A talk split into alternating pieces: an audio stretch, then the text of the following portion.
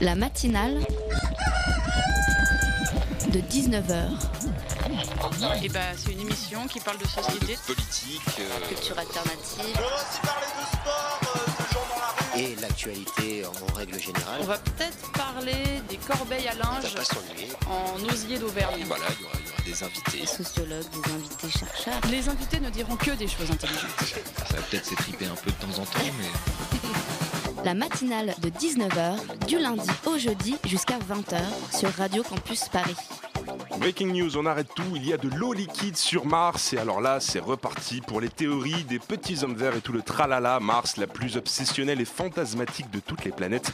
On en a rêvé, la NASA l'a fait, on a d'ailleurs souvent parlé de martiens pour évoquer les extraterrestres, mais si au final les martiens n'étaient que de petites bêtes pas plus grosses qu'un moucheron, pas de quoi vraiment s'enflammer, non pas de quoi s'enflammer car payer des milliards pour trouver une éventuelle hypothétique voire improbable trace de vie aussi minime qu'un nain lilliputien sur Mars à mettre au conditionnel, franchement, je pense qu'il y a d'autres problèmes à régler sur notre belle Terre avant de vouloir coloniser le reste de l'univers. Ah oui, mais l'homme est narcissique, pardon. J'en vois déjà qui s'imaginent vivre sur la planète rouge, une nouvelle expérience de vie, un nouveau départ, un aller sans retour pour commencer avant que ne soit instaurée une navette spéciale dans quelques centaines d'années. Et j'imagine déjà la publicité, pas le temps d'avaler un Mars, que vous êtes déjà sur Mars. Bon, la SNCF se sera mise aux avions d'ici là, mais aura fait faillite face à la concurrence. Non, mais au final, c'est bien de dépenser des milliards pour découvrir une trace d'eau sur Mars. Je fais mon rabat-joie, mais c'est vrai, cet argent ne serait pas forcément plus utile au service de la pauvreté dans le monde, de la faim, de la soif, de la paix, bla bla bla. Certains me diront, ce ne sont pas les mêmes budgets, ça n'a rien à voir. On parle là de l'univers vers l'infini et au-delà, comme dirait Buzz l'éclair. Au final, je me demande si ce n'est pas un travail effectué en amont pour que dans 150 ans, les terriens aillent coloniser Mars, comme, comme certains pays de notre planète l'ont fait quelques siècles auparavant afin d'y placer certains indésirables de notre société. Mais ne serait-il pas plus sage de balayer devant sa porte avant de regarder chez le voisin Je vous laisse juger parti. La matinale de 19h, le magazine de Radio Campus Paris. Bonsoir à tous, très heureux de vous retrouver au programme de la matinale ce soir. Le système sera l'enquête sur un facho business. C'est le livre de Robin D'Angelo et Mathieu Mollard qui sont invités ce soir en première partie d'émission euh, pour parler de l'essayiste idéologue.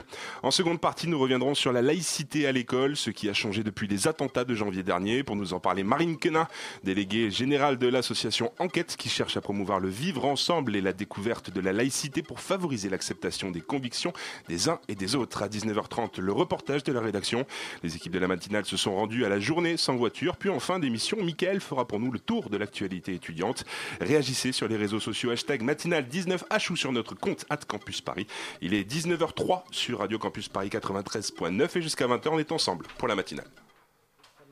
Au moins depuis 1945 et plus encore depuis mai 68, est une invention du gauchisme sous sponsoring atlantiste, soit de la droite d'affaires, ce que j'appelle la banque, pour cacher que le national-socialisme était socialement de gauche.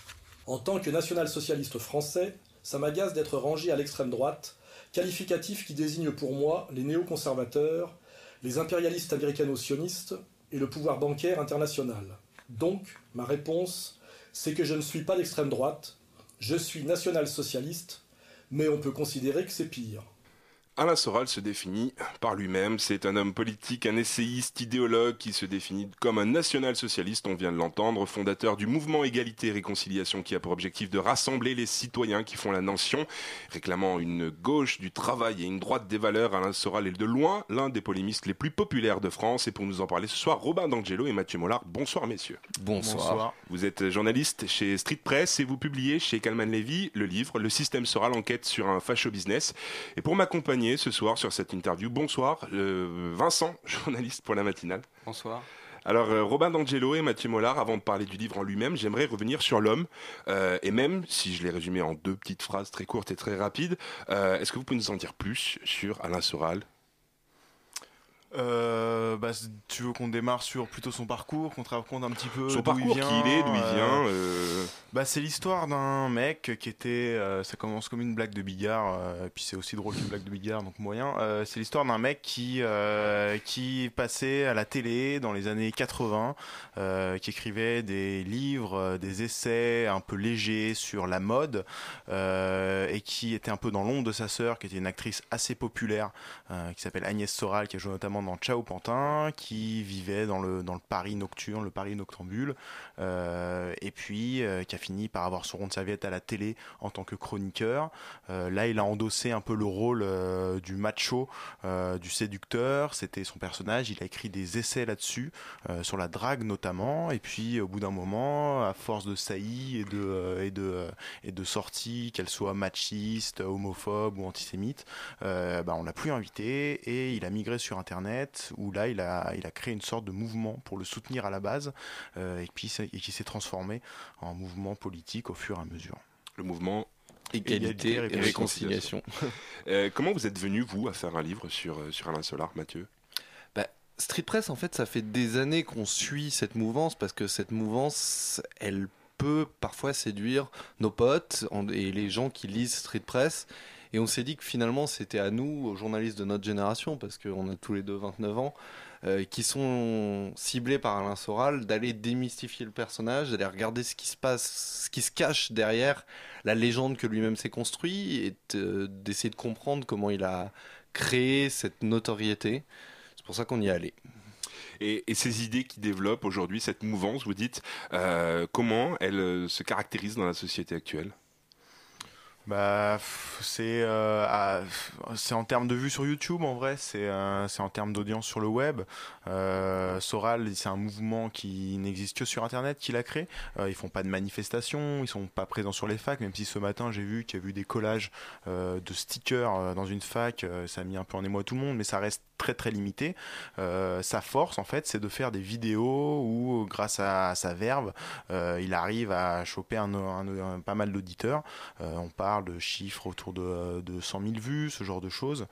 Euh, et son site web, on a eu des pics jusqu'à 7 millions de visiteurs uniques, notamment pendant l'affaire Charlie Hebdo, euh, ce qui montre voilà, son, poids dans la société. Et après, il a un impact sur la société. Il se contente pas de faire des vidéos qui pourraient être vues et ça s'arrête là. C'est euh, d'abord, il contribue au, fait que certaines idées conservatrices, radicales, d'extrême droite que Romain a énumérées tout à l'heure, c'est-à-dire l'antiféminisme, l'antisémitisme, l'homophobie, euh, perdurent et prennent de l'ampleur dans la société. Et ensuite, Alain Soral, il racole pour le Front National. C'était le point de départ d'égalité et réconciliation quand ça a été lancé, et c'est toujours le cas aujourd'hui. Mais c'est un mouvement justement qui ne cesse de grandir aujourd'hui, ces idées-là. En France, on a l'impression en tout cas que c'est beaucoup plus développé, beaucoup plus présent, médiatiquement notamment c'est très difficile à dire. Après, euh, ce qu'il en est de son groupuscule, ce serait plutôt euh, l'inverse. On serait plutôt là sur une phase un peu de, décroissance, euh, parce qu'il a pas mal de soutien qui le lâche. ça devient de plus en plus dur pour lui. Mais après, c'est pas tant le personnage ou tant le mouvement qui est important. C'est vrai, c'est les idées qu'il a amenées qui elles perdureront évidemment. Et à savoir si elles grandissent, difficile à dire. Vincent? Et justement, selon vous, euh, qu'est-ce qui séduit le plus euh, ces adeptes? C'est plutôt sa critique de la société, c'est plutôt ses délires antisémites euh, je pense c'est qu'il apporte en fait une vision du monde sur tout un tas de sujets en fait. C'est euh, un peu une boîte euh, une boîte à idées euh, qui va t'apporter un point de vue sur sur l'écologie, qui va t'apporter un point de vue sur Israël, qui va t'apporter un point de vue sur le mariage gay et en fait tout ça forme un tout en fait c'est une vision assez cohérente dans son dans son ensemble qui peut apparaître logique les, les en fait il colle les éléments les uns aux autres. Du coup, tu as l'impression que grâce à son logiciel idéologique, tu vas pouvoir comprendre le monde monde de A à Z euh, parce que de toute façon on en revient toujours au même problème euh, qui est le, euh, le libéralisme d'inspiration judaïque qui a pris le pouvoir sur Terre, grosso modo. Et ça c'est un des facteurs qui est sans doute le plus important. Et puis il y a le personnage Alain Soral on est dans une société où les hommes politiques nous font chier, euh, où ils sont tout sauf sexy aujourd'hui, euh, où les intellectuels sont difficilement audibles, les intellectuels de qualité. Alors il y a plein de raisons. Et Soral, il est l'antithèse de tout ça il se vend comme un homme politique, mais il se vend aussi comme un boxeur, il se vend comme un homme courageux, comme quelqu'un qui a fait du cinéma, et ça, ça attire, c'est glamour. Et il s'est créé un personnage, une figure médiatique qui séduit un auditoire assez large et il se met en scène pour euh, réussir. Euh, il se vend comme une marque, la marque Alain Soral. Il y a une banalisation un petit peu de ses propos, on a l'impression. Euh, comment elle se fait cette banalisation aujourd'hui? En quoi elle est présente?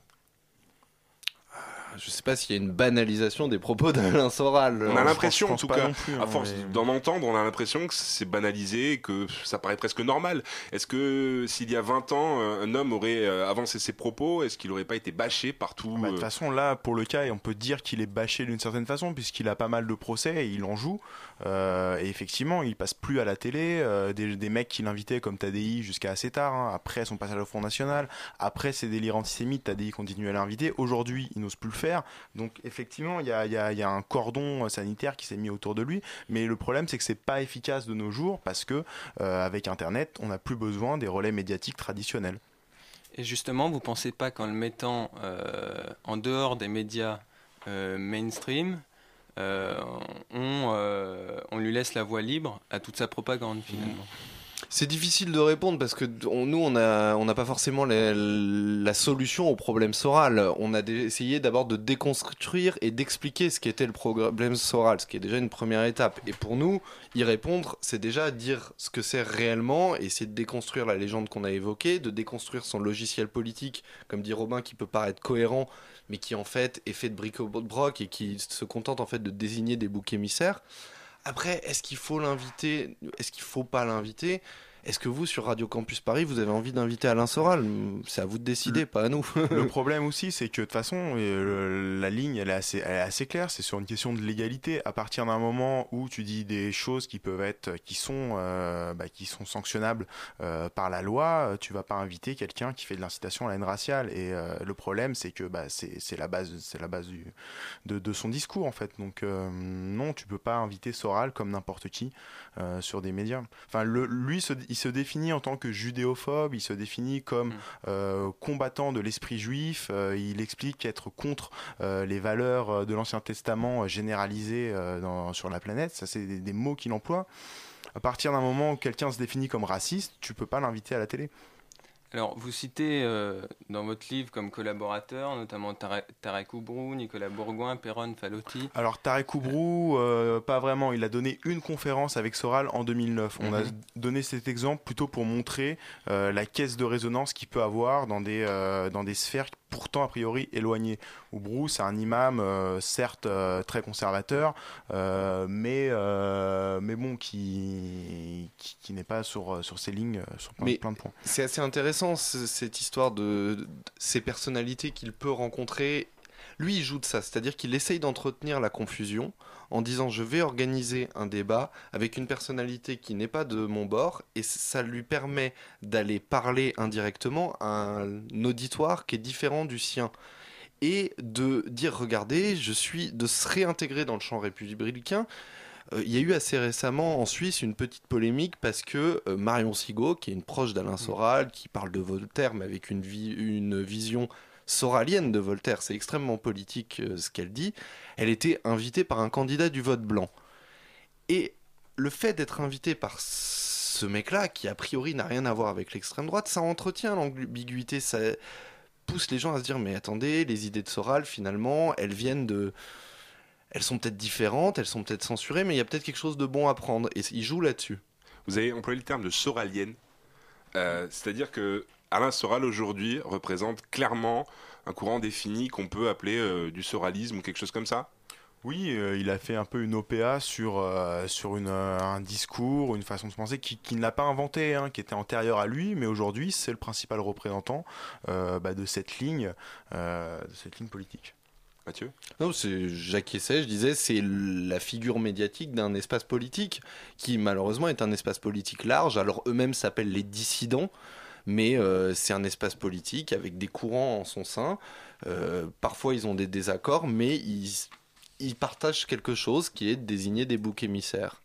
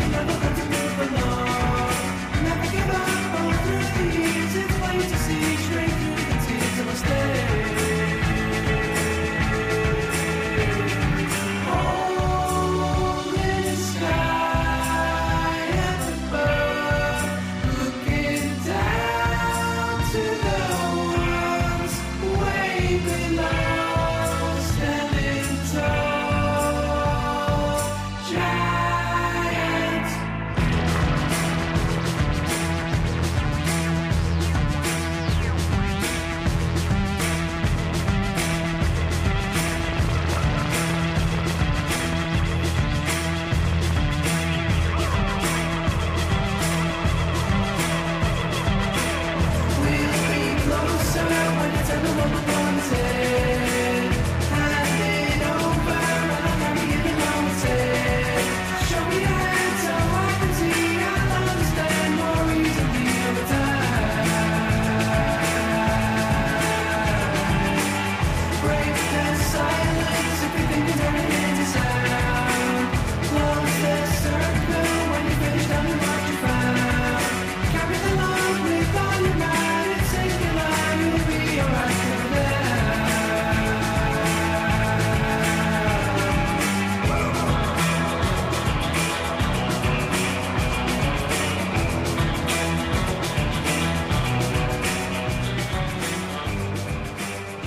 Django Django sur le 93 euh, 9. La matinale de 19h du lundi au jeudi jusqu'à 20h sur Radio Campus Paris. 19h18, nous sommes de retour sur Radio Campus Paris avec Mathieu Mollard et Robin D'Angelo, auteur du livre Le système sera l'enquête sur un facho business. Vincent, tu as une question? Alors, à quel moment euh, vous situez le point de rupture qui s'est opéré chez Soral, c'est-à-dire euh, entre sa vie à Saint-Germain-des-Prés et sa contestation totale des élites, autrement dit son entrée dans la dissidence bah, en fait, c'est rigolo quand tu tombes sur des vieux, euh, des vieilles choses qu'il a pu, euh, a pu écrire euh, ou des, des, gens qu'il a, a fréquentés au début des années 90. Tu t'aperçois qu'il a pas tant changé que ça en fait. Il n'y a pas eu un point de rupture idéologique très marqué en vrai. Euh, dans les années en 91, il était, euh, il était assez copain avec un mec qui s'appelait Mark Cohen, qui est aujourd'hui le rédacteur en chef de, de Causeur. Et, euh, Cohen avait publié dans son journal du International une tribune qui s'appelait Vers un front national, qui appelait à l'alliance des, patriotes, qu'ils soient de gauche ou de droite, contre le sionisme, contre le nouvel ordre mondial, tout, tout, ce genre de choses, qui est un discours très très bah, qui, qui, recoupe celui d'égalité et réconciliation aujourd'hui. Et là, on parle de 90-91. Point de vue idéologique, moi, je suis pas sûr donc qu'il y ait eu un point de rupture. Mathieu, tu peux peut-être ajouter un truc? Mais après, il y a eu un point de rupture médiatique, c'est-à-dire que en en 2004, il participe à un complément d'enquête qui est consacré à Dieudonné. Euh, on lui, il prend la défense de Dieudonné et il dit en substance les juifs, euh, ça fait 2000 ans, quel que soit l'endroit où ils vont, ils en prennent plein la gueule, il doit bien y avoir une raison. Et à partir de ce moment-là, le jour de la diffusion, il se rend compte qu'il a franchi la ligne rouge, qu'il a tenu des propos extrêmement graves, condamnables, et il, est, il appelle un, une de ses connaissances, s'appelle Paul-Éric Blanru, il lui dit je suis, je suis mort, il faut qu'on fasse quelque chose pour me défendre. Et de là naît l'idée de créer un mouvement de soutien à Alain Soral. Alors le mouvement naîtra un peu plus tard quand Alain Soral aura rejoint le FN, mais à partir de ce moment-là, il bascule médiatiquement dans euh, l'extrême droite. Et euh, justement, Saint-Germain, ça me fait penser à sa sœur, vous en avez parlé tout à l'heure, euh, les rapports qu'il entretient avec sa sœur aujourd'hui? Alors nous, on a demandé une, interview à sa sœur euh, qui a décliné. Euh, ce qu'on sait, c'est par rapport notamment à son livre qu'elle a écrit euh, il y a à peu près un an. Elle explique qu'elle ne l'a pas vu depuis 6-7 ans, quelque chose comme ça. donc voilà, ils sont pas proches du tout aujourd'hui, je crois. D'accord. Et dans votre livre, vous détaillez le parcours de ce personnage construit via Internet. Vous en avez déjà parlé tout à l'heure. Euh, c'est un véritable commerce de la haine. Quelle est l'importance d'Internet euh, dans sa construction? Bah, sans Internet, euh, il n'existe pas. C'est, ça a été un peu sa soupape médiatique quand il s'est fait, quand il s'est fait exclure, exclure des grandes chaînes. Ouais, et puis il a créé, à ce moment-là, il a créé un contre-système médiatique. C'est-à-dire que sur Internet, Soral existe par plusieurs canaux. Il y a Égalité Réconciliation, le site internet de son association qui le médiatise, qui centralise aussi les propos de plein de gens de ce que eux qualifient la dissidence de cet espace politique-là. Mais il y a aussi énormément de médias de réinformation qui lui tendent le micro, qui revendiquent une neutralité qui en fait est une neutralité dans qui veut simplement dire on tend le micro à tous les propos qui sont illégaux, indésirables et qui sont écartés des médias traditionnels parce que ça tombe sous le coup de la loi et nous on les véhicule. Donc en fait c'est des médias d'extrême droite. Et du coup son mouvement aussi euh, est très mégalomane puisqu'on le voit lui euh, partout sur ce site internet là.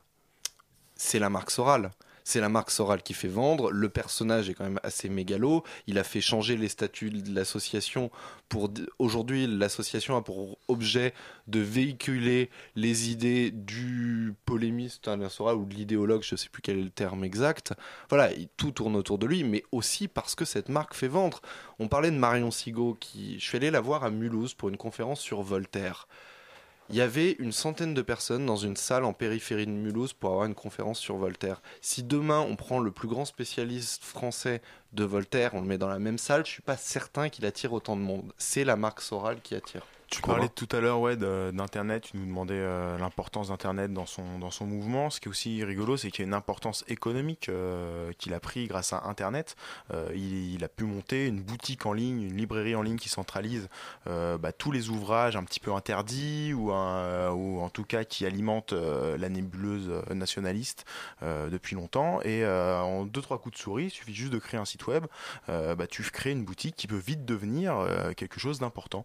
et c'est ce qu'il a réussi à faire grâce à Internet. Il a aussi trouvé, il a pu capitaliser sur un secteur, trouver des fonds pour auto-alimenter son mouvement. Vincent Donc dans votre livre, vous pointez bien euh, l'incohérence qu'il existe entre euh, son discours anti-libéral et euh, la volonté qu'il a de vendre toujours plus de produits dérivés. Mais est-ce que vous ne pensez pas qu'il serait plus efficace dans, votre dans votre déconstruction de l'attaquer sur le terrain des idées? Alors, on a essayé de le faire un petit peu, euh, même pas mal. On a consacré un chapitre à ça, expliquer comment il avait récupéré des idées à droite, à gauche, euh, pour en faire une sorte de gloubi-boulga qui désigne des boucs émissaires, et puis après créer un lien euh, avec tout, avec tous ces, avec tous ces boucs émissaires. sur la question du business, elle est rigolote. Enfin, c'est intéressant parce que ça, c'est pas tant qu'il y a une contradiction. Tout le monde a des contradictions, et c'est pas parce que tu fais du business que tu peux pas. Enfin, il y a plein de communistes qui font du business, il y a plein de gens de gauche anti-libéraux qui font du business. Euh, mais ce qui est, ce qui est important, c'est de voir que, en tout cas, il y a suffisamment d'argent et une demande suffisamment importante pour que euh, il y ait une vraie économie qui émerge et qui puisse faire vivre ce mouvement d'extrême droite. C'est surtout ça qui est intéressant dans, euh, dans le côté économique. Juste pour revenir sur la question de la réponse au idéologique à Alain Soral. Nous, on a déconstruit son idéologie, on a essayé de montrer qu'elle ne tenait pas la route parce qu'elle était incohérente et qu'en plus elle était haineuse et qu'elle reposait sur deux piliers qui sont le conspirationnisme et la désignation des boucs émissaires. Après, on va pas rentrer dans un débat de fond idéologique avec Alain Soral parce que ce serait de considérer qu'il a des arguments qui pourraient être légitimes. Mais dire les juifs sont responsables de tout, les homosexuels sont responsables de tout, les féministes ou les femmes sont responsables de tous les maux de notre société, c'est pas un argument auquel on peut, on peut apporter une réponse construite. C'est une absence d'argument, donc il n'y a rien à répondre. Comme je te disais tout à l'heure, à partir du moment où le mec va se définir euh, judéophobe, qu'est-ce que tu veux répondre à ça quoi? Bon bah ok, t'es contre l'esprit juif. Tu peux, t'as pas grand-chose à apporter en fait. C'est ça, c'est ça aussi qui fait sa force, c'est que euh, il dit des choses incohérentes. Du coup, il se met en marge, mais tu vois, c'est comme un mec qui dit 2 plus 2 ça fait 5 euh, Qu'est-ce que tu veux faire quoi? Et euh, lui, bon, bah voilà, euh, tu peux pas vraiment. Qu'est-ce que tu dis à un raciste, quoi? C'est ça le truc. Vincent. Et donc, au fond, quel est son but dans votre livre? Vous apportez un témoignage selon lequel il aurait aimé être député européen. Finalement, on le voit tout le temps dans son canapé rouge. C'est quoi la finalité? Alors lui, il cite tout le temps Spartacus, c'est son idole en fait. Il a ce côté de vouloir euh, s'ériger en tant que, euh, que, que homme viril qui va fracasser euh, tout le monde, tout le système. Donc à mon avis, il y a un peu de ça et c'est un côté, un euh, il veut se faire mousser, il a ce fantasme de d'être euh, d'être le, le rebelle déchaîné sur sa grosse moto comme Lorenzo Lamas un peu. On revient sur le côté un peu mégalomane justement Bah, du ouf, personnage. C'est quand même un peu le, le, le, le cœur du truc. Enfin, Voilà, après nous, on n'a pas cherché à psychanalyser Alain Soral. euh, on ne sait pas pourquoi il fait ça. C'est aussi une pente glissante d'aller chercher les ressorts psychologiques, psychanalytiques d'un personnage, de savoir pourquoi il fait ça. Finalement, moi, j'en ai rien à foutre. Ce qui m'intéresse, c'est les conséquences que ça a, pourquoi il le fait, comment il le. Enfin, pas pourquoi il le fait, mais comment il le fait, les conséquences que ça a. Le reste, euh, s'il a perdu son chien à 8 ans, c'est pas mon problème, quoi. Et est-ce que ce côté mégalomane euh, ne serait pas. euh, c'est un proche de Le Pen, on le sait, mais est-ce que ce côté euh, mégalomane l'aurait empêché justement de rejoindre le FN clairement et n'être qu'une étiquette, qu'un personnage du FN plutôt que d'être un vrai courant? Ouais, sans doute, je, je suis assez d'accord avec, euh, avec cette idée parce qu'à un moment, il était quand même au comité central. Après, il y a le truc, c'est que euh, Jean-Marie Le Pen l'aime bien. Euh, Marine Le Pen, les échos qu'on a des anciens, de, son- mouvement, c'est qu'au contraire, elle l'aime pas trop. Donc son éviction aussi, son, son- le fait qu'il soit moins impliqué dans le Front National, ça rentre aussi avec la stratégie de Marine Le Pen d'évincer euh, les éléments les plus ouvertement radicaux. Donc, est-ce qu'il aurait pu y rester malgré euh, son caractère? Je suis pas sûr parce qu'il aurait fallu qu'il change le discours. Donc, au final, c'est aussi l'histoire du FN, Soral, c'est de voir pour comment euh, ben, un- un- ce parti a, a chassé les gens qui étaient trop, euh, qui ouvertement tenaient ces propos-là. Vincent? Dimanche, euh, Le Monde titrait Les polémistes vont-ils prendre la place des hommes politiques? Aujourd'hui, Soral, c'est quoi? Il se retrouve dans quel camp? Aucun des deux? C'est un YouTuber, fait- c'est autre chose, c'est un polémiste web. On c'est- peut le mettre avec Norman et. Oui, non, mais c'est vrai. Enfin, c'est pas tant différent que ça. Il fait 6 000 euros par vidéo. Bon, à mon avis, c'est rien à côté de Norman. Mais, euh, mais non, ça, ouais. c'est- pour moi c'est un un idéologue, c'est un propagandiste, euh, c'est-à-dire que c'est quelqu'un qui véhicule des idées de haine et ces idées euh, de haine et de pseudo poussent les gens petit à petit vers le Front National. Et cette idée, elle peut encore prendre plus d'ampleur, progresser dans les années à venir? Comme je suis pas psychanalyste, je me méfie du fait d'être oracle. Mathieu Mollard et Robin D'Angelo, merci beaucoup. Je rappelle votre livre Le système sera l'enquête sur un facho business, paru aux éditions Calman Lévy. Et merci à toi, Vincent. Merci Radio Campus. Merci.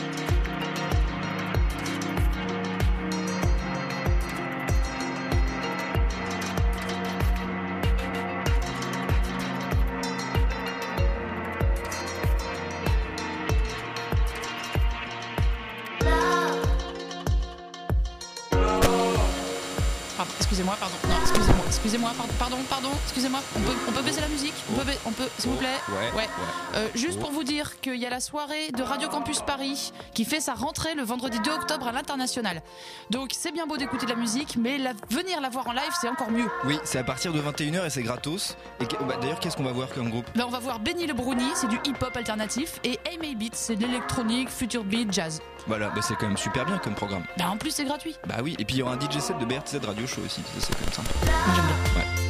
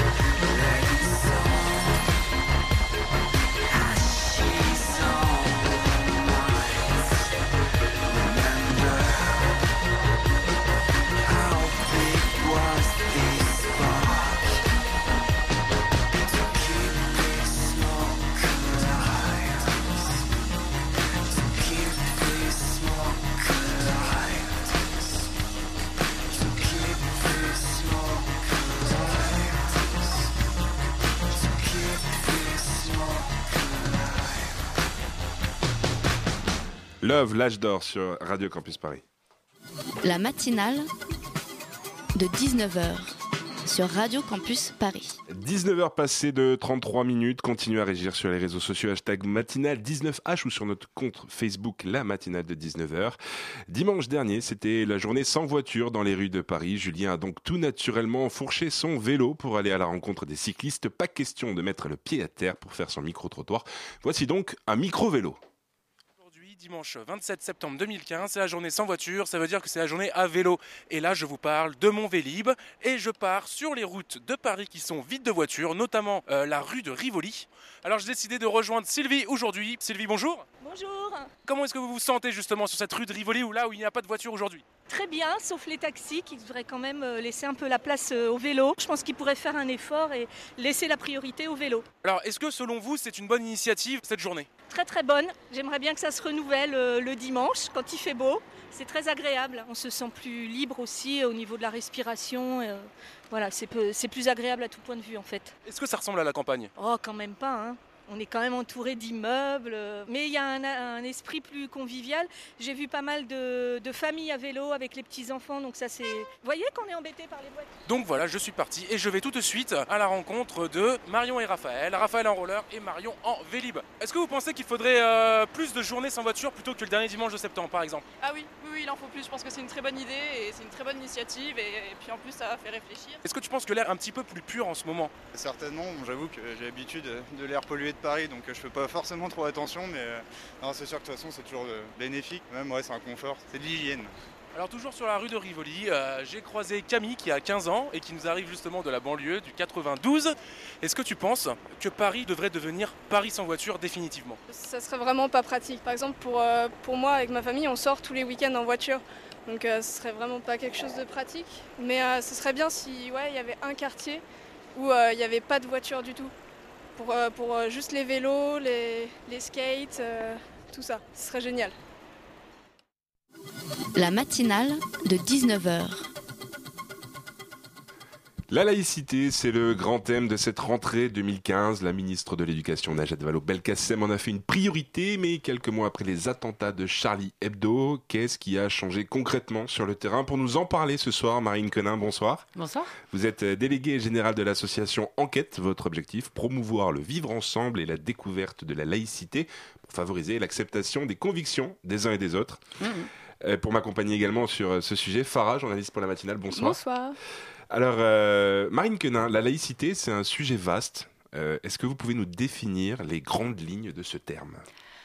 Euh, voilà une question complexe. En tout cas, la façon dont on la présente, nous, c'est quatre choses. La liberté de conscience. J'ai le droit de croire et de pas croire et de changer de conviction si je le souhaite. La liberté de culte. J'ai le droit de pratiquer ma conviction dans le respect des lois de la République.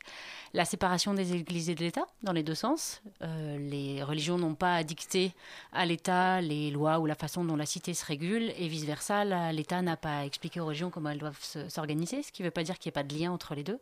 Et quatrièmement, la non-discrimination pour raisons religieuses. Et aujourd'hui, en 2015, ça veut dire quoi laïcité?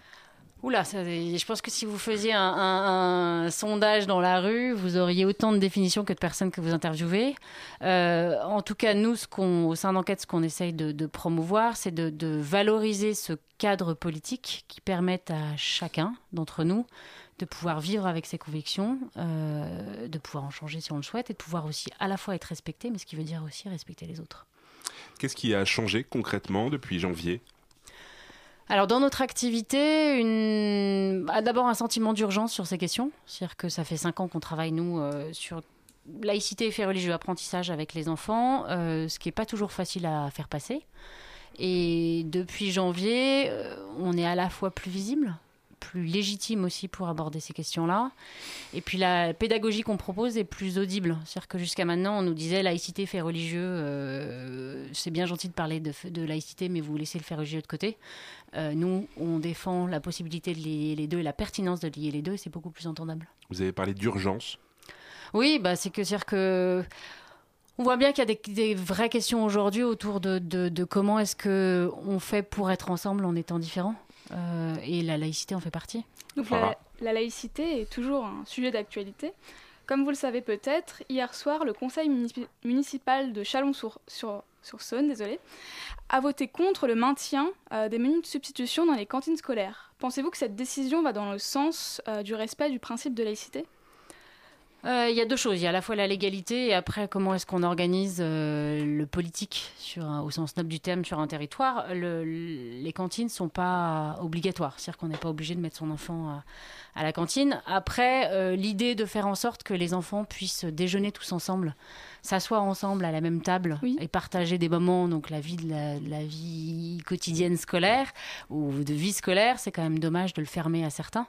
Euh, et de d'empêcher certains enfants de manger à l'école, c'est peut-être un peu dommage. Ah oui, mais pensez-vous pas que le fait de faire des menus de substitution, ça les identifie par rapport aux autres et euh, les stigmatise? Euh, oui, après, il y, a y des possibilités alternatives. Euh, Il y a la, la- la proposition qu'a fait Yves Gégaud, euh, une, une pétition qui, qui circule aujourd'hui sur Change, et sur change.org, je crois, Oui. euh, et qui veut, pour laquelle il veut derrière proposer un, un- un projet de loi qui est l'idée de, de proposer une alternative qui soit pas nécessairement liée à une religion, mais qui ouvre au contraire. Il ne s'agit pas de fermer, d'ouvrir une possibilité à chacun, donc avec une, une possibilité végétarienne qui peut être une solution intelligente. Il y a aussi une question de charte, Farah. Ah oui, ah oui concernant euh, la charte euh, de la, laïcité euh, qui a été euh, mise en place par Najat Vallaud-Belkacem à la rentrée, Mmh, même qui a été qui a été signée, qui a été signée finalement euh, cette année et par les parents d'élèves en début d'année. C'est-à-dire qu'on a demandé aux parents d'élèves Voilà, voilà, de de, la signer euh, cette fait. charte. Et euh, donc, euh, de quoi parle cette charte? Bah, elle pose un grand nombre de principes de comment fonctionne euh, la laïcité en termes d'organisation dans les écoles. Euh, elle est intéressante, très bien écrite, après à mon sens un peu complexe. Je ne sais pas si vous l'avez lu, vous avez les les 15 articles, si je vous demandais de la résumer. Je, Bah je l'ai sous les yeux, donc je tricherai. Mais euh, c'est-à-dire que bah, elle, elle reprend un certain nombre de points de, de- de respect de, de comment ça fonctionne, qu'est-ce que la loi de 2004, euh, comment on peut contester ou non certains enseignements, comment ça s'organise, comment on peut exprimer ses opinions. Après, je pense qu'il y a une... en- plus de ça, ça c'est un affichage symbolique. Il y, a, il y a un vrai besoin de pédagogie, c'est-à-dire la rendre compréhensible, accessible, à la fois avec les parents, parce que je suis sûre qu'un certain nombre de parents, même en- avec un bac plus 32, euh, je suis pas sûre qu'on comprenne tout. Euh, et d'autre part, après que ça rentre dans à la fois les enseignants, parce que ça y est, c'est que c'est question dans les enseignements, Mm. donc que ça soit effectivement abordé par les enseignants, et d'autre part qu'il y a une pédagogie pour faire comprendre la laïcité autrement que c'est de façon théorique comme ça. C'est-à-dire qu'est-ce que ça veut dire pour moi dans ma vie de tous les jours? En gros, qu'est-ce que ça veut dire quand moi, euh, que je sois croyant ou, ou athée, quand je suis assis à côté de mon petit copain qui ne croit pas la même chose que moi, qu'est-ce que ça veut dire? Comment ça se passe? Sachant que sur ces questions-là, je ne serai jamais d'accord avec mon voisin. Si vous êtes croyant, je suis athée, on n'arrivera jamais à se mettre d'accord. On peut pas, je ne peux pas vous démontrer que Dieu n'existe pas, comme vous ne pouvez pas me démontrer que Dieu existe. Donc il s'agit de comprendre qu'est-ce que ça veut dire pour moi, à la fois de pouvoir concevoir ce qui fait la différence entre croire et savoir, une conviction et une, une conna- une connaissance, de se dire que je suis pas en danger parce que quelqu'un croit la même une chose différente de moi, que on a d'autre part des choses à se dire. C'est-à-dire qu'on peut discuter en étant de convictions différentes, même si on sera jamais d'accord. Et troisièmement, qu'on a des choses en commun, au-delà de, au-delà de, de cette différence peut-être extrêmement importante dans sa vie de tous les jours, la façon dont on comprend le monde, dont on s'y inscrit, dont on rentre en relation avec d'autres, etc. Donc du coup, l'idée, c'est un peu de cohabiter ensemble et apprendre à vivre Ça- ensemble. C'est le vivre ensemble, en fait, ça Bah, la laïcité, de d'où ça vient, c'était pour essayer de faire en sorte. C'était à la fois euh, en 1905. Enfin, la laïcité, elle s'inscrit dans l'histoire de France. Elle commence en 1789. hein, C'est de dire de- d'arrêter de, dire que certains citoyens n'avaient pas le même droit que les autres, parce que si vous étiez juif ou protestant sous l'ancien régime, c'était pas très sympa. Euh, après, il s'agissait de dire que de, de séparer le pouvoir politique du pouvoir religieux, mais il y a aussi plus globalement aujourd'hui l'idée de dire euh, organisons un espace politique pour faire en sorte qu'on puisse, les uns et les autres, être dans cet espace politique de façon commune, sans nécessairement être d'accord sur ces, sur ces questions-là. Alors la charte, elle revient aussi sur, euh, sur l'importance de la République. Il est marqué dans cette charte, la nation confie à l'école la mission de faire partager aux élèves les valeurs de la République. Laïcité et République, ça va de pair? Bah oui, c'est-à-dire que... Enfin, si vous prenez, vous cherchez à, traduire la laïcité, il n'y a aucun pays, on peut- en langue on peut le, tra- le traduire. C'est-à-dire que ça n'existe pas en anglais, vous n'arrivez pas à le faire. Euh, on est... Ce que les gens oublient parfois, c'est qu'on a une, façon très très particulière de gérer le, rapport au religieux dans l'espace politique. Euh, dans plein d'autres pays qui sont des démocraties, le rapport au religieux n'est pas du tout le même. Enfin, il y a une église d'État en Angleterre, il y a un impôt religieux en Allemagne, le président américain prête serment sur la Bible. Euh, donc il- ça va avec Chaque euh, pays a sa propre vision de. bah, de l'organisation démocratique du respect des convictions des uns et des autres. Euh, après, en France, laïcité va avec République, enfin déjà, euh, le Mm. premier article de, de la Constitution. Donc oui, Euh, et après, ça va avec des valeurs, à mon avis, en tout cas nous, ce qu'on défend, des valeurs de respect. euh, de respect, et puis on revient sur les liberté, ce que je vous ai dit tout à l'heure, égalité et fraternité. Si possible. respect. Et avez-vous eu des échos concernant l'accueil de cette charte euh, pour les parents, leurs Il y a eu un peu de polémique, en tout cas, avant que cette charte sorte, en Ouais, disant les parents ne vont pas la signer. euh. Je ne saurais pas vous dire si ce n'est que quelques parents, euh, soit dans mon entourage dans l'absolu, qui avaient, qui avaient du mal à la comprendre, euh, qui l'a signé pour autant, mais. mais, mais... Enfin, elle peut pas, à mon avis, aller sans. Elle peut pas fonctionner sans aller avec une pédagogie de la laïcité.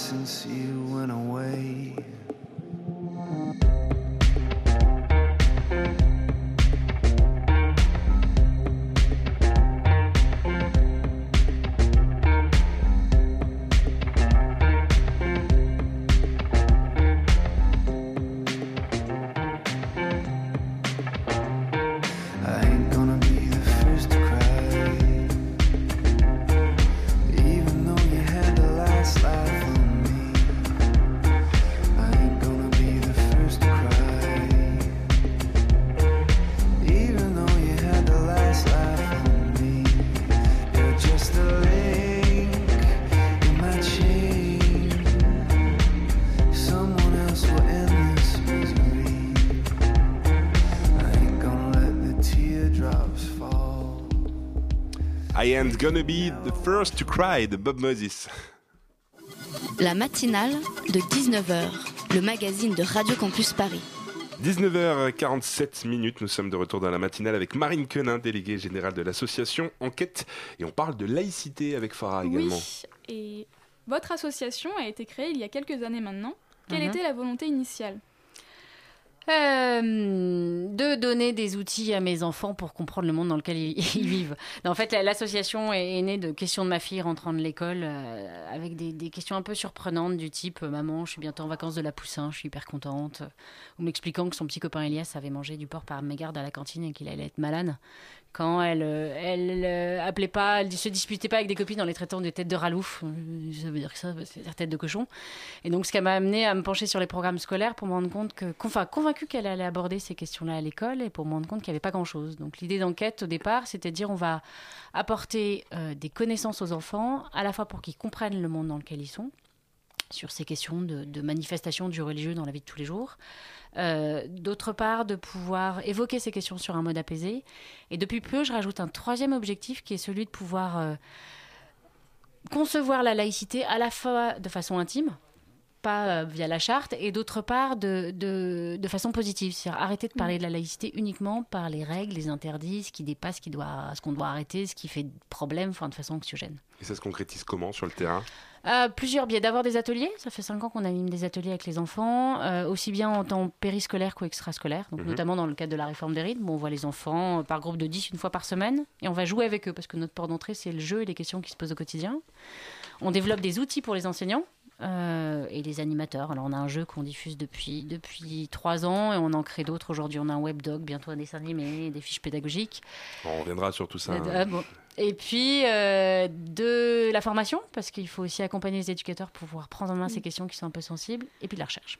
Et justement, par rapport à ces ateliers, Et oui, quelle est la cible de ces ateliers concernant l'âge, euh, les quartiers euh Alors les quartiers, il n'y en a pas, parce que moi je pense que tous les enfants, les enfants devraient aborder ces questions-là. L'âge, on s'adresse, euh, nos types premières, c'est les enfants de fin de primaire, donc les 8-11 ans. Euh, et puis on commence à développer des outils pour les ados, parce qu'on a une demande croissante, donc euh, en collège, avec une pédagogie un peu différente. et c'est important d'instaurer ce principe de laïcité très tôt chez l'enfant? Ah moi j'en suis intimement convaincue, ouais. parce que c'est un- d'abord les questions ils se posent, que c'est un âge où ils apprennent à, à découvrir le monde, à le comprendre, ils apprennent à se poser des questions aussi, donc les amener à se poser des questions de façon intelligente. S'ils ont des stéréotypes ou des préjugés, parce qu'il y en a aussi, ils sont plus facilement questionnables que les plus grands. Et on n'est pas, chez les plus grands, c'est intéressant de le faire, mais on est déjà dans une position ado où on est contre l'adulte, on se positionne en en revendication, en provoque, L'âge du en non. oppo- voilà exactement. Et du coup, enfin, l'âge du non, il est aussi à 7 ans, mais ou à 5, ou à 3, non, c'est 3, je crois.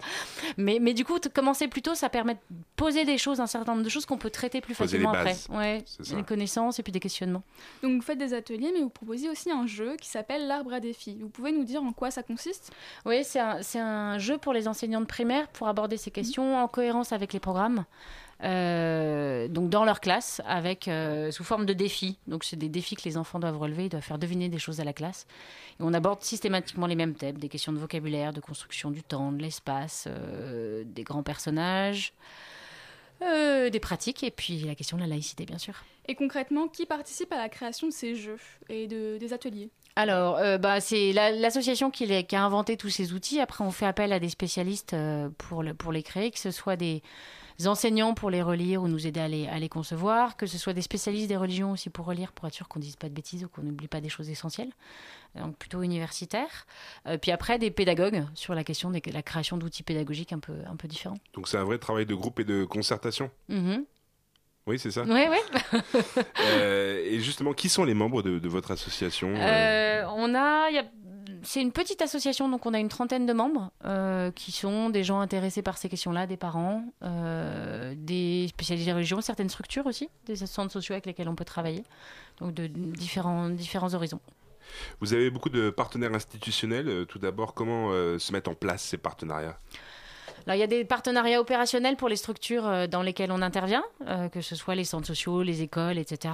Après, il y a des partenariats institutionnels parce qu'on a par exemple l'agrément de l'éducation nationale. Oui, Euh, exactement. Ça consiste en quoi cet agrément? C'est une reconnaissance que le- la structure euh, intervient de façon intelligente et posée sur ces sujets et qu'elle est partenaire de l'éducation nationale dans le domaine extrascolaire. Et vous avez aussi euh, d'autres partenaires opérationnels. C'est le cas de l'association Coexister. Mhm. Euh, comment ça s'organise? Comment ça fonctionne? Alors coexister, on a longtemps fait appel à eux, on continue d'ailleurs euh, pour trouver des animateurs pour animer les ateliers, parce qu'ils ont un, un réseau sur tout le territoire de- de- d'étudiants euh, que ces sujets intéressent. Et puis après, on est très en phase parce qu'on défend finalement sur des modalités différentes, des objectifs similaires de, de promotion d'un meilleur vivre ensemble sur ces questions. Une dernière question par rapport à la laïcité, on en a peu parlé, euh, on en a, les- on l'a évoqué en tout cas, la place de la religion dans la laïcité, elle est où? Bah, elle est, la laïcité, c'est fait pour organiser l'existence de différentes convictions. Donc, euh, c'est pas la reconnaissance d'une religion particulière, c'est juste la, le- la façon de faire en sorte que différentes convictions puissent coexister. D'accord. Bah écoutez, Marine euh, Quenin, merci beaucoup d'être venue euh, nous parler dans, dans la matinale sur la laïcité. Et merci à toi, Farah. Mais de rien. Merci à vous. La matinale de 19h. Le magazine de Radio Campus Paris. Du lundi au jeudi jusqu'à 20h. Et il est 19h53 sur Radio Campus Paris et Michael nous a rejoint dans le studio. Bonsoir Michael. Salut Thibaut. Alors cette année, tous les mercredis, on va se retrouver pour faire le tour de l'actu étudiante. Et aujourd'hui, tu vas nous parler de deux assos qui viennent en aide aux réfugiés. Exactement. Comme vous le savez, on est en train d'assister à une véritable crise humanitaire en ce moment par rapport aux migrants. Pour rappel, la France s'est engagée le 7 septembre dernier à accueillir au moins 24 000 réfugiés supplémentaires dans les deux années qui viennent. Mais pour ça, il faut des moyens, et le secteur associatif est très mobilisé pour soutenir cet accueil, et ça bouge aussi chez les étudiants franciliens. À Créteil aussi. Oui, tout à fait. Échange, partage, interculturalité, ou plus simplement l'EPIC, est une asso qui a été créée en mars dernier à l'université Paris-Est Créteil. Son but, favoriser l'intégration des personnes réfugiées. Pour ça, elle propose trois pôles. Le premier est un tutorat. Le principe est simple. Former des binômes entre une personne réfugiée et une personne prête à l'aider. Elles se rencontrent une heure et demie par semaine dans les locaux de l'université Paris-Est Créteil pour que chacun puisse apprendre la langue de l'autre. Le deuxième pôle correspond au sport. L'EPIC propose des activités comme du basket, du foot, du volet, de la pétanque, de la course à pied, du ping-pong, etc. Et enfin, le troisième pôle organise des activités culturelles comme des sorties au musée, à des expos, mais également des ateliers cuisine et création d'un potager. C'est génial tout ça, mais euh, est-ce que tout le monde peut y participer? Oui, il suffit de s'inscrire sur le site www.asso-epic.org. Vous pouvez également les retrouver sur Facebook et Twitter si vous voulez vous renseigner. Autre exemple d'association étudiante qui se bouge pour les réfugiés, l'association Campus. Campus, c'est le fruit d'une prise de conscience de quatre étudiants de 20 ou 21 ans. Isabelle, François, Agathe, étudiants à HEC, et Bastien, étudiant à l'ENSAE, École nationale de la statistique et de l'administration économique. Début septembre, ils se sentaient désemparés face à l'ampleur de la crise des migrants. Ils voulaient absolument se rendre utiles et ont donc lancé leur assaut le 19 septembre, il y a juste 10 jours. Son objectif est de mobiliser les étudiants et toutes les autres personnes qui veulent apporter une aide concrète aux personnes déplacées et réfugiées. Cet assaut se veut apolitique et cherche simplement à permettre à des réfugiés de vivre dans des conditions dignes. Et alors comment ils s'y prennent? L'engagement de l'assaut va s'effectuer en deux temps. Tout d'abord, à court terme, il va être question de mener une campagne de financement participatif. Leur but, réunir 5000 euros avant le lundi 5 octobre, donc ce lundi-là, celui qui arrive. Ces dons seront ensuite mis à disposition de la délégation Pas-de-Calais du Secours catholique et Fraternité en Irak, deux associations qui ont l'habitude de travailler sur le terrain en France et au Moyen-Orient. Elles pourront dépenser l'argent pour répondre précisément aux besoins des réfugiés. Comme quoi par exemple? Alors, les dons reçus seront divisés équitablement entre les deux associations. Pour la délégation Pas-de-Calais du Secours catholique, les dons reçus permettront de financer l'achat de biens de première nécessité. Pour Fraternité en Irak, cette campagne soutiendra plus de 150 étudiants irakiens et syriens qui ont dû fuir l'organisation État islamique l'année dernière. En fait, ces étudiants peuvent reprendre leurs études dans la ville de Kirkuk en Irak, mais pour ça, ils doivent rattraper beaucoup d'examens. Ils ont aussi besoin de moyens financiers pour payer la nourriture, le transport, le logement ou encore tout le matériel scolaire de base. En gros, chaque étudiant a besoin de 19 euros par, an- par jour, ce qui donne 570 euros par mois. Campus vous propose donc de parrainer ces étudiants. Et sur le long terme, euh, que prévoit Campus? Ensuite, l'assaut envisage d'apporter une aide directe aux personnes vivant dans la jungle de Calais en partenariat avec le Secours catholique du Pas-de-Calais. Il s'agira notamment de classes d'alphabétisation et de cours de français. Campus continuera aussi d'aider les étudiants en Irak, plus particulièrement avec l'achat de fournitures scolaires. L'assaut envisage aussi à l'avenir de mener des actions bénévoles en France auprès des réfugiés. Et donc pour leur donner des sous, on fait comment? Alors, vous pouvez vous rendre directement sur leur site que vous pouvez retrouver sur la page web de la matinale ou bien directement sur leur page Facebook Campus, C-A-M-P apostrophe US, étudiants solidaires des étrangers. La barre des 1500 euros récoltés a été atteinte lundi. Il faut donc absolument continuer à faire des dons. Et donc, on va continuer à faire des dons. Merci beaucoup, Mickaël. Bah, avec plaisir. On se retrouve la semaine prochaine. Très bien.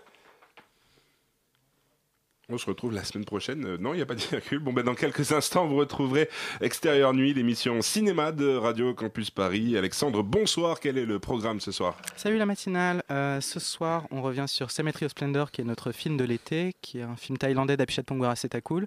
On revient aussi sur les euh, sorties de l'été et sur les séries de l'été, y compris. Donc euh, voilà. Un beau programme, on peut sortir les popcorn pour écouter euh, Extérieur Nuit sur Radio Campus Paris. Merci à vous de nous avoir écoutés, merci à nos journalistes, Elsa à la rédaction en chef, Camille à la coordination et au grand Rémi à la réalisation, accompagné de ses acolytes. La matinale revient demain à 19h avec Alban. Très belle soirée à tous sur Radio Campus Paris 93.9.